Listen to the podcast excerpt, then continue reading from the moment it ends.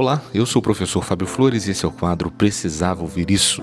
Hoje eu venho aqui falar sobre mais um tema que me foi sugerido e dessa vez pediram para que eu falasse sobre como lidar com a rejeição.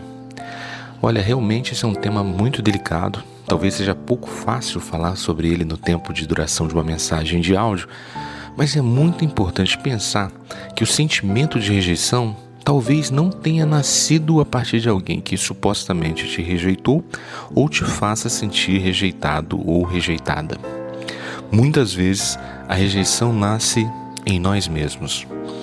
Na medida em que a gente não oferece a nós mesmos a ideal quantidade de amor próprio, de cuidado com a gente mesmo, o vazio que a gente deixa na gente faz com que a gente busque preencher esse vazio com a aceitação, com a aprovação de outras pessoas. A gente faz com que o sentimento de rejeição seja diretamente proporcional à expectativa que a gente está colocando em relação à demonstração de aceitação e aprovação das outras pessoas. Como a gente ainda não se aprova o suficiente, a gente espera que os outros façam isso por nós. O primeiro passo para aprender a lidar com a rejeição é o exercício do amor próprio, do autocuidado. E nesse sentido eu te pergunto: você consegue olhar para você e fazer algum tipo de elogio? Você consegue tirar um tempo do dia para cuidar só de você?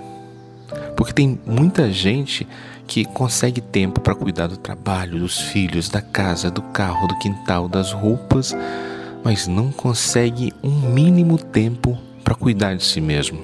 Por isso, antes mesmo de acusar alguém de rejeição ou até mesmo de buscar aprender como lidar com a rejeição do outro, é interessante a gente cuidar da rejeição e do afastamento que a gente tem da gente mesmo. Por isso, procure se acolher, se cuidar e se amar. Declare agora mesmo o amor que você sente por você.